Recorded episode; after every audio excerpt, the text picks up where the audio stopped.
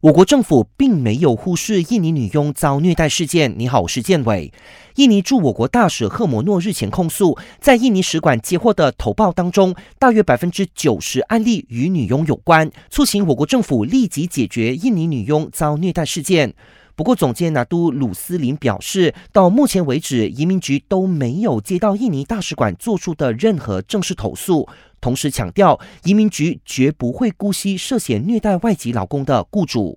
另外，针对最近有印尼女佣声称遭雇主拖欠薪资一事，人力资源部长西华古马除了呼吁对方向劳工部和移民局反映，也已经指示劳工局采取严厉行动，势必让我国摆脱强迫劳动的印象。此外，西华古马还保证，人力资源部在落实渐进式薪金制之后，将会继续保留一千五百令吉最低薪金制，确保员工可以获得最低收入之余，有生产力的员工薪资方面也会有提升的空间。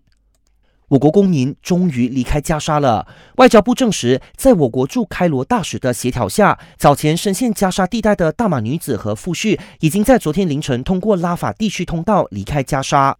就在英国原任内政部长布瑞弗曼谴责亲巴勒斯坦游行遭到革职后，英国首相苏纳克宣布，外交部长克莱弗利将接任内政部长一职。至于前首相卡梅伦，则回国内阁出任外交部长。